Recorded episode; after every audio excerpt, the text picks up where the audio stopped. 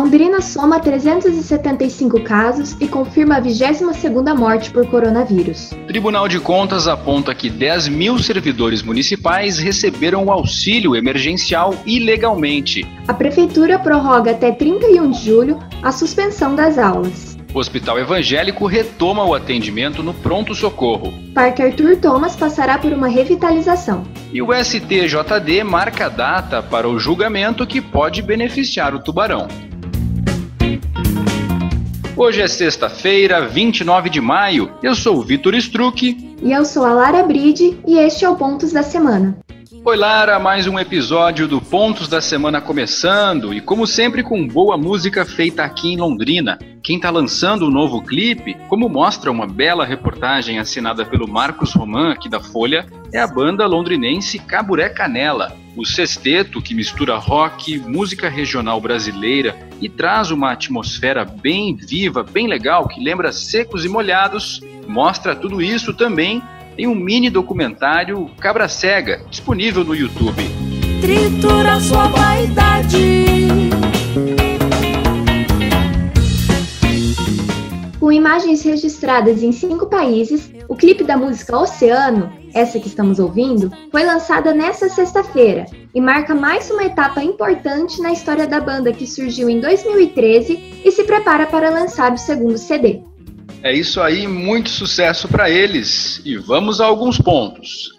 Para começar o episódio de hoje, lembramos que Londrina já soma 375 casos de coronavírus, com 22 óbitos.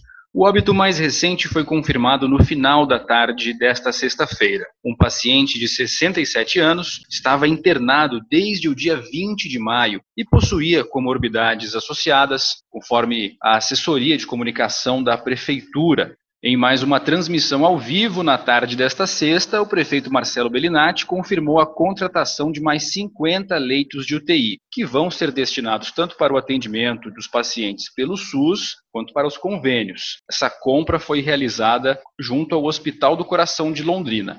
Já a CESA confirmou que o Paraná chegou a 4.236 casos confirmados do coronavírus, com 173 óbitos. Pois é, Vitor. Isso nos remete a outro tema importante, que foi bastante cobrado nessa semana pela nossa reportagem, que é a inauguração do hospital de campanha, com 120 leitos no Hospital Universitário da UEL. A primeira data, estipulada lá no início de abril, já passou e agora, tanto a diretoria da HU quanto o governador Ratinho Júnior afirmam que os novos profissionais contratados para o atendimento estarão atendendo aos pacientes nos novos leitos até o dia 10 de junho. A Larissa Yumi Sato, aqui da Folha, acompanhou uma visita do governador em Arapongas nessa semana e trouxe mais detalhes também a respeito da abertura das academias aqui em Londrina. Outro tema que chamou bastante atenção foi esse relatório do Tribunal de Contas do Estado, que aponta que mais de 10 mil servidores municipais de 388 cidades do Paraná receberam o auxílio emergencial, o valor pago ilegalmente foi de 7 milhões e 300 mil reais. Aqui em Londrina, de acordo com o TCE, 258 servidores receberam o benefício ilegalmente e a cidade que mais apresentou esta irregularidade foi Maringá, com 556 pagamentos ilegais. Aqui em Londrina, o corregedor-geral do município, Alexandre Tranin, afirmou que os valores terão que ser devolvidos e procedimentos administrativos podem ser abertos caso caso comprovada a intenção do servidor em obter essa vantagem.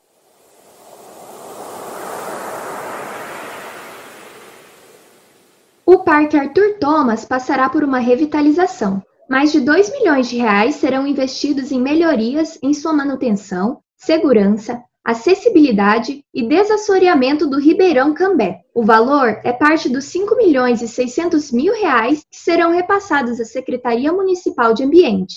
O parque foi criado nos anos 70 e é o último remanescente de floresta de grande porte na região urbana de Londrina. Especificações sobre sua revitalização você encontra no site da Folha de Londrina na reportagem de Pedro Marconi. E o pronto-socorro do Hospital Evangélico de Londrina voltou a abrir nesta sexta-feira. Os atendimentos haviam sido suspensos na última terça devido a um caso de Covid-19 nesta ala. O hospital informou que pacientes internados foram remanejados para a desinfecção deste ambiente, garantindo segurança aos demais pacientes e profissionais também.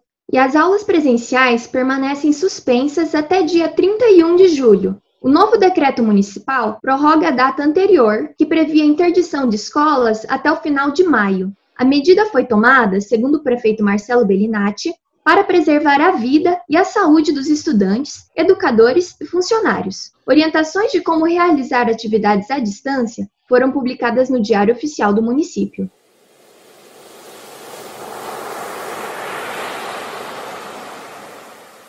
Vamos agora para a Câmara Municipal de Londrina, que autorizou o empréstimo de 100 milhões de reais para a realização de três projetos a prefeitura pretende restaurar a malha de asfalto no município e também instalar a iluminação pública com LED. O valor de dois desses projetos será concedido pelo Banco Regional de Desenvolvimento do Extremo Sul, o BRDE, e pela Agência Fomento Paraná, ambos credores de fundos europeus. As licitações serão iniciadas apenas após analisada a capacidade de endividamento da cidade pelo Sistema Financeiro Nacional. Antes de tudo isso, precisava haver a autorização do Poder Legislativo.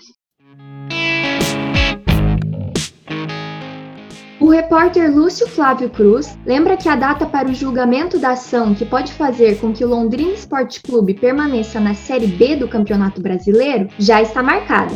A sessão será transmitida em uma videoconferência na manhã do dia 4 de junho. Este impasse jurídico começou quando o Brasil de Pelotas atrasou o pagamento dos salários dos jogadores, o que pode fazer com que o time perca três pontos, conforme determina o artigo 17 do regulamento específico do campeonato. Como o Chavante, Brasil de Pelotas, terminou o Campeonato Brasileiro do ano passado com 44 pontos e em 14º lugar, caso a ação do Londrina seja julgada procedente, quem cai para a Série C é o time gaúcho, livrando o Tubarão do rebaixamento.